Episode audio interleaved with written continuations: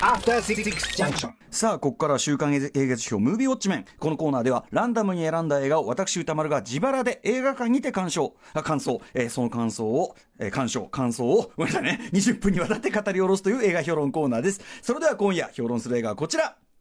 フロリダプロジェクト真夏の魔法。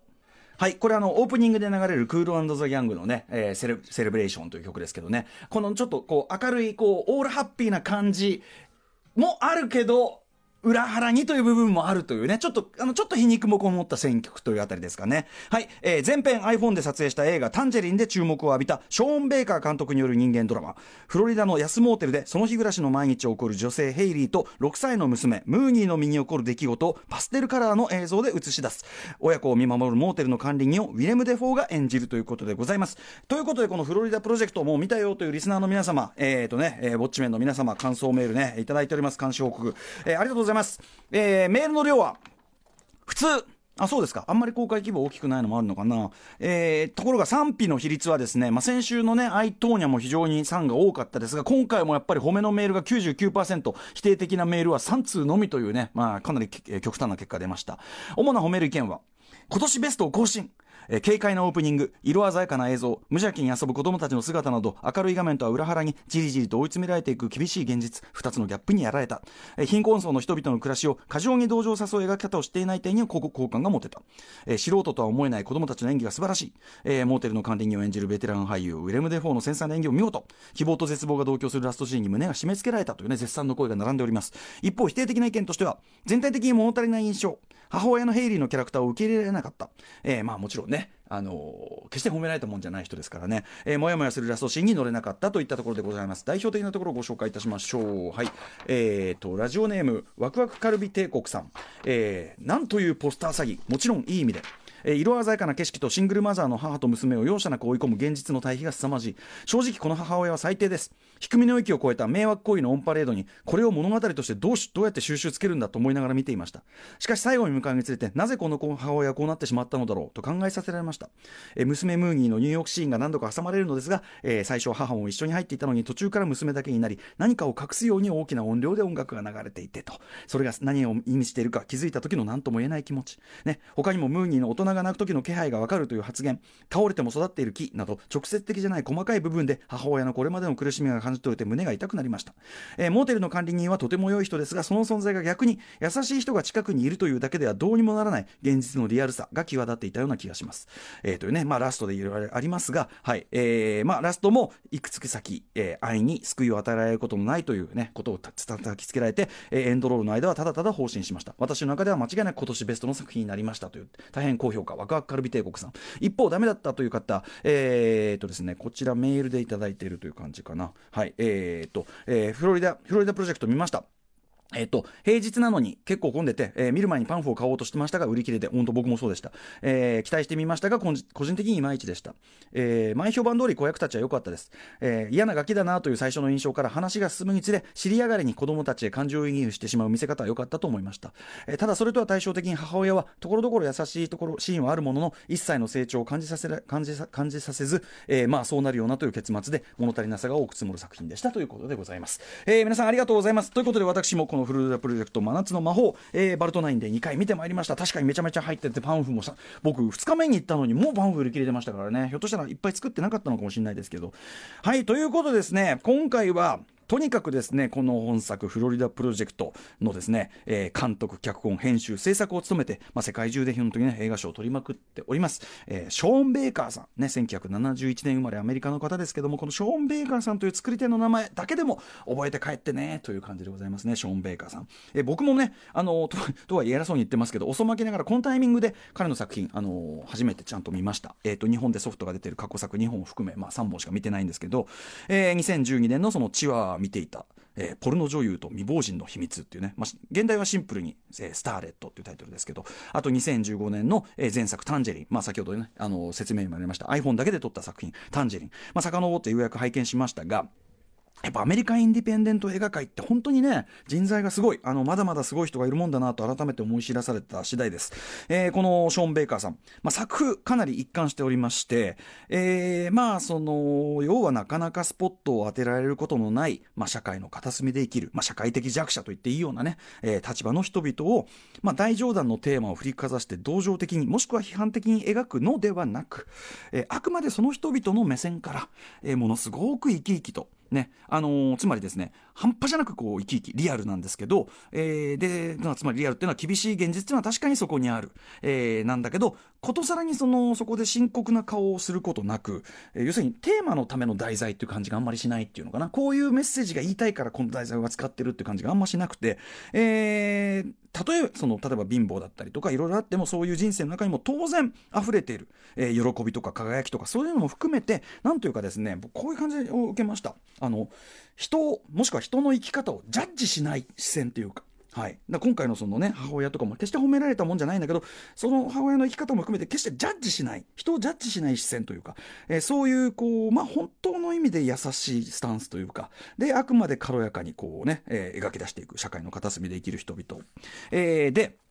そのものすごく生き生きとした。本当にその人がそこでそうやって生きてるとしか思えないようなこう描写の数々、まあ、そのベースには演技未経験者をまあ大胆にキャスティングして、まあ、そこにですね、まあ、実は何人かこう常連役者を含む。今回の実はねあのフロリダプロジェクトも実は常連役者何人か混ざってますけどプロ俳優を巧みに要所に配しつつ、まあ、要は、えー、素人俳優とこう手だれとでうまくこうアンサンブルを作り上げていく非常に高度なこうまず演技演出演出力というのがあるわけですね。えー、あとまあこれは共同脚本と制作をね、えー、ここ3作手掛けているこのクリス・バーゴッチさんという方この人の力も大きいのかもしれませんけど、えー、非常に綿密なリサーチを重ねて、まあ、時間をかけて練り上げられた脚本これ脚本も実は大変骨格がしっかりしてるなというふうに思います。えー、さっき言ったようにとってもこうリアルな自然主義的な演出演技なんですね。なので、えー、それぞれのシーンとかエピソードは、まあ、見てるだけだと一見三分的っていうか、あのー、まあ、本当に現実そのままにですね、取り留めもなく起こる出来事たちを、えー、無造作に捉えて並べているだけのように一見見えるんだけど、実はですね、えー、どの段階でどの情報をどれだけ観客に知らせておくかっていう計算が実はすごく周到になされててですね映画をずっと見つめ進めていくとだんだん実は明確なストーリーとかドラマ性とそれに向けた伏線が非常にこう巧みに組み上げられていたんだ。あさっきのあれ何気ない会話だと思ったら全然伏線じゃんみたいなのがまああったりとかですね、えー、ということです。要は非常にこうインディペンデント映画ならではの自然さみたいなとこと肩の抜けた自然さみたいなとこと、えー、確かなストーリーテリング力っていうのを兼ね備えていると、えー、加えてですね例えばそのさっき言ったタンジェリンね前編その iPhone5S にアナアナモレンズをつけて撮影したという、えー、でその手法ならではのその躍動感あふれるビジュアルっていうのを作品としての魅力に昇華しているみたいな感じで要はあの絵的な構築力っていうか絵的なセンスもすごい長けてる方なんですよね、はい、だから演技演出もうまい。ストーリーテリングもしっかりしてる。絵的なセンスも長けてるという、えー、アメリカインディペンデント映画界のあこんな才人がまだまだいるのかというねショーン・ベイカーさんなんですけど、えー、でまあその意味でですねえー、今回のそのフロリダプロジェクト、ね、フロリダプロジェクト、このプロジェクトっていうのは、まあ、あのー例えばニューヨークとかね、クイーンズブリッジプロジェクトみたいな、あの、公営の、その貧しい人用の公営団地みたいなプロジェクトって一般的には言いますけど、まあ、ちょっと皮肉に見せた、今回のそのフロリダプロジェクトってやってるのは要は安モーテルで、その貧しい人が勝手に住み込んじゃってるわけですから、あの、要するに、公のプロジェクト的なのもすらないというね、状況も含めた、ちょっと皮肉なタイトル、フロリダプロジェクトは、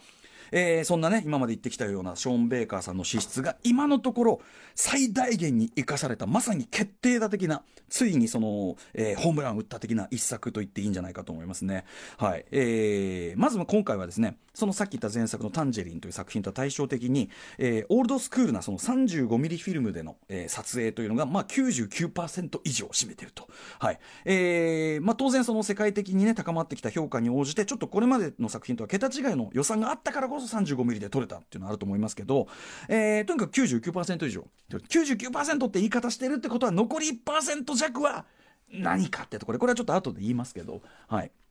とにかくその 35mm フィルム撮影で、まあ、要はあのカメラワークがぐっと落ち着いたんですね。前は iPhone で撮ってるっていうのもあって、非常に躍動感あって、わーっとこう走り回ったりするのカメラだったんですけど、カメラワークもぐっと落ち着いたことで、あのフィックスの絵とかもだいぶ増えたりなんかすることで、このショーン・ベーカーさんの持ってるですね、本来持ってた、言ってみれば、写真家的なビジュアルセンスっていうのが全開になったなと思います。映画監督の中には写真家的なあの絵作りのセンスに長けてる人っていうのが、まあ、あの一定量いて、ショーン・ベーカーさんはどっちかというと、あ、そのタイプなんだっていうのをね、改めて、えー、分かる感じでしたね。あの、フロリダのね、そのさんさんとしたこう、陽光の下ですね、まあ、カラフルに輝くこう、建物とか、えー、洋服、ね、この洋服もちゃんと色、色彩計算、きっちりされた洋服の数々なども、えー、すごくこう、要はデザインとして決まった、グラフィカルな構図でこう、美しく切り取ってみせるというね、センス。で、もちろんその背景にはですね、抜け出しがたい貧困のサイクルとか、まあ、広がる格差とかですね、まあ、現実の現代アメリカ社会の問題っていうのは、まあ、重たく横たわってはいるんだけど、えー、ちょうどあの、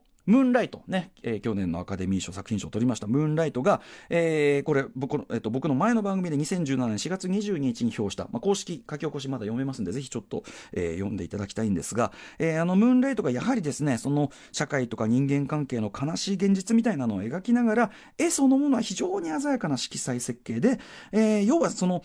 厳しい現実はあってもそれでも要はその主人公の内面がそうであるのと同様世界の本質っていうのは美しさ。あるはずだというね、えー、というのをまあ絵的に表現していたのともちょっと通じる感じで、えー、このフルダプロジェクトでもですね、特にやっぱりその子供たちから見た世界っていうのはですね、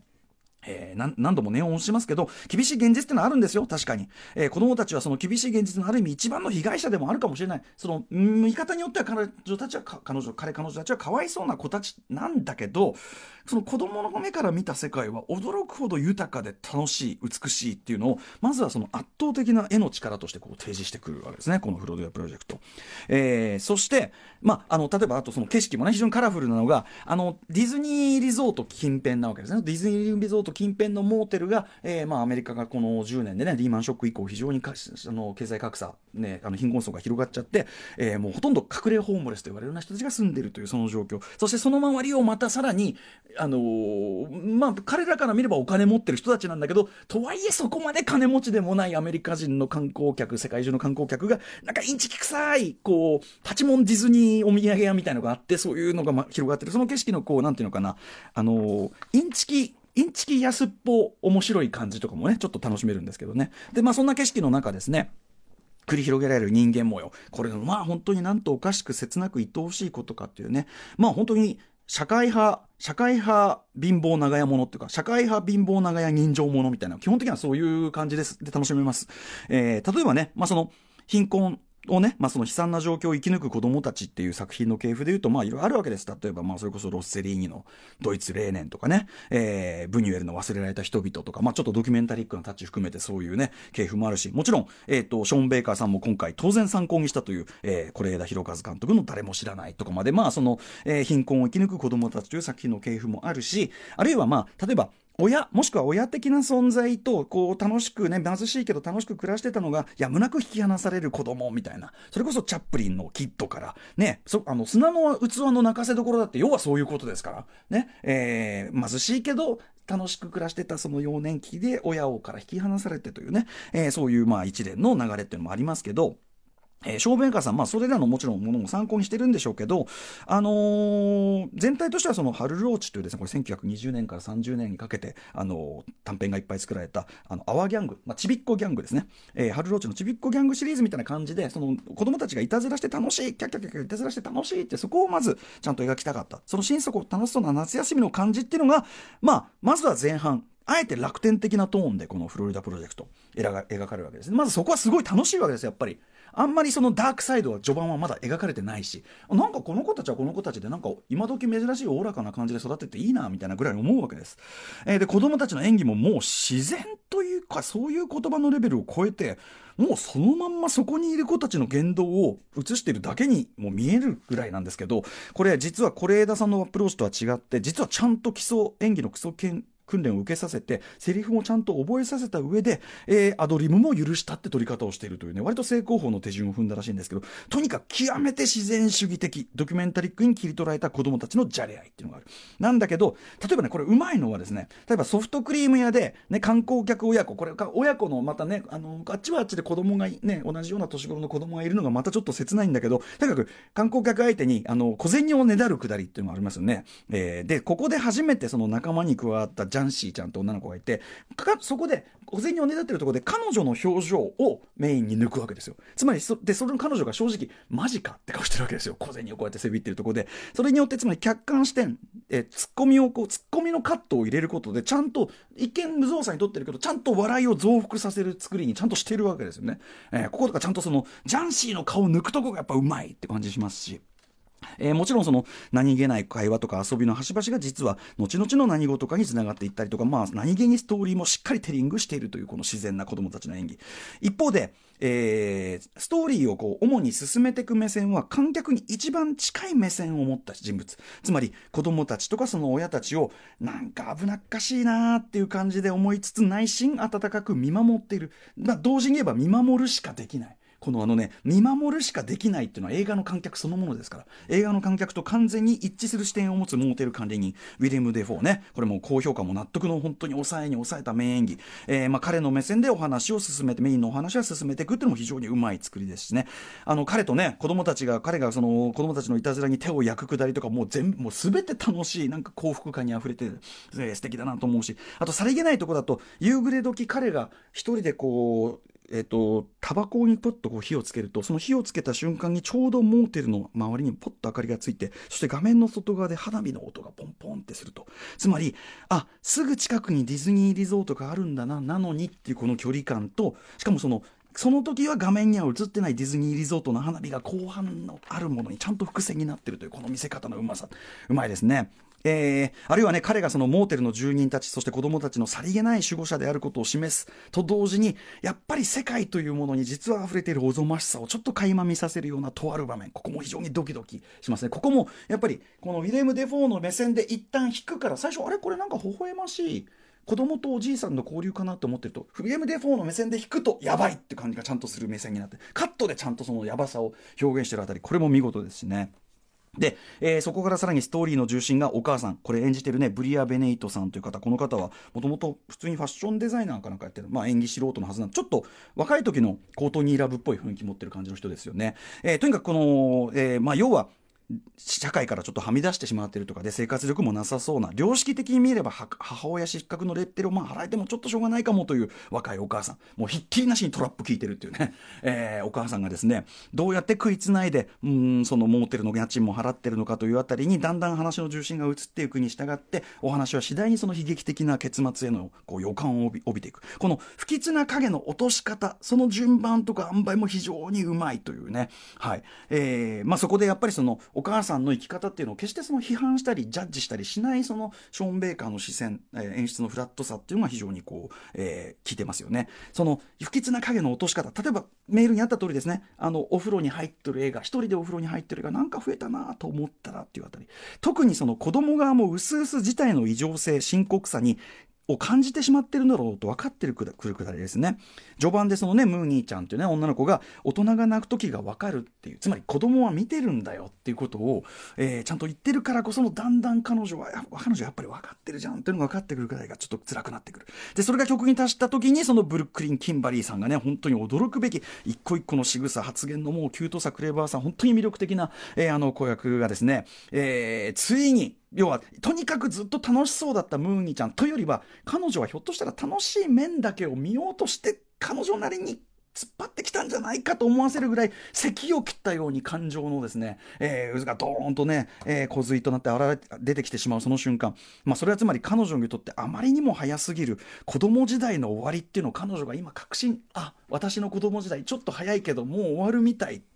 っていうからなってしまう。でも、もちろんここまですでにもう我々大人の観客はもうちょっともう、もう、だらだらもう号泣させられてしまってるわけですけど、そこでさらにラストのラストのラスト、もう一個映画的な飛躍というのが用意されてるわけですね。えー、最初の方で言ったそのショーン・ベイカーさんのですね、フィルモグラフィーから見ても非常に納得の手法。今回はそこで、それが出てくるかっていうねでこれ面白いのは物語的にはですね物語的には現実を飛び越えるジャンプが最後に起こる、ね、ちょっと現実から浮遊するラストが用意されてる。にもかかわらずこれ映像的にはこの部分、えー、本作で一番生々しい現実的な映像手法が捉えてる。つまり、えー、現実の向こう側に物語的には飛び飛び移ってくんだけど映像的には現実側に飛び込んでくるというこのちょっと不思議な逆転構造を持つような飛躍が用意されてるというね。しかもその向こう側にいる現実の幸せそうな家族たちっていうのがいっぱいいるんだけどむしろそっちの方がなんか嘘っぽい作り物に見えてくるというこのバランスとかですね。見事なもんだと思いますね。はい、えー、ということでですねあの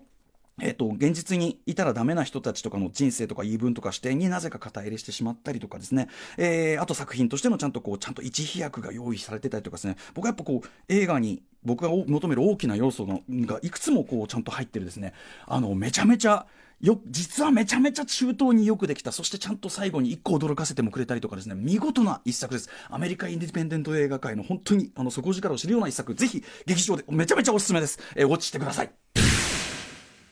はい、えー、ということで、来週、えー、評論する映画の候補8作品を発表いたします。お願いします。えー、MV ガチャマシンを回して、ランダムに当たった映画を自腹で見て評論いたします。ということで、レッツガチャタイムあ、違った、レッツガチャ間違えちゃった。えっ、ー、と、来週の候補作品すみません。最初の候補はこちら、何週、何回やってんだえー、ゲティ家の身代金。これ、リドリー・スコット最新作でね、あのキャスティングがもうドッタバタあれですね。えー、続いてはこちら。ファントムスレッド、ポール・トーマス・アンダーソン最新作、ダニエル・デイ・ルイスがこれで引退しちゃうかも。えー、3つ目はこちら。犬ヶ島、こちら、ウェス・アンダーソン最新作、日本がね、舞台の話、これめちゃめちゃ見たい。4つ目はこちら。はい、えー、有罪。これあのね、TBS でもめちゃめちゃね、はい、やってますけどね、非常に見たいと思ってます。はい、5つ目はこちら。飲み取り侍、えー、鶴橋康夫監督最新作でございます。6つ目はこちら。古老の地、これも超見たいんだ。えー、白石和也監督最新作、ピエール滝さんも出てますね。うん、えー、7つ目はこちら。海をかける。はい。あの、深田浩二監督。これも世界的に非常に評価の高い深田浩二監督の最新作でございます。そして最後の候補はリスナーカプセルです。えっ、ー、とですね、ラジオネームソラニンさん、えー、宇多丸さんお初にお目にかかります。ありがとうございます。えー、ぜひ見ていただきたい。や、えー、っとね、沖田修一監督の新作、モリのいる場所、えー、樹木希林さん、山崎努さんの掛け合いが超絶静かに、えー、かつユーモラスにロックを奏でております。絶対絶対絶対今見てほしいのです。というね、えー、ソラニンさんからのリクエストでございます。モリのいる場所。ということで以上8作品、レッツガチャタイム。今もうね、ええ見たい映画ありすぎてやばいんだよ。まだ見れてないのいっぱいあるんだよな。田村さん忙しいしもう時間が足りない。コンコロリン。さあ。チンポロリン来た。あ来た。犬ヶ島ウェス・アンダー。ソンまあ、グランドブダペストホテル以来な感じですかね。犬ヶ島見たかったし行ってみよう。人形アニメ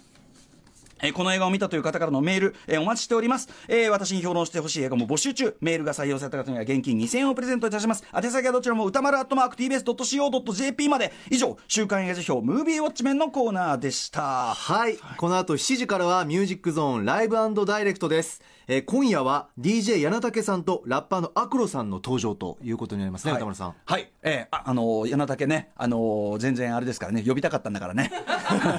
また、お待たせいたしました。Station. After 6 junction.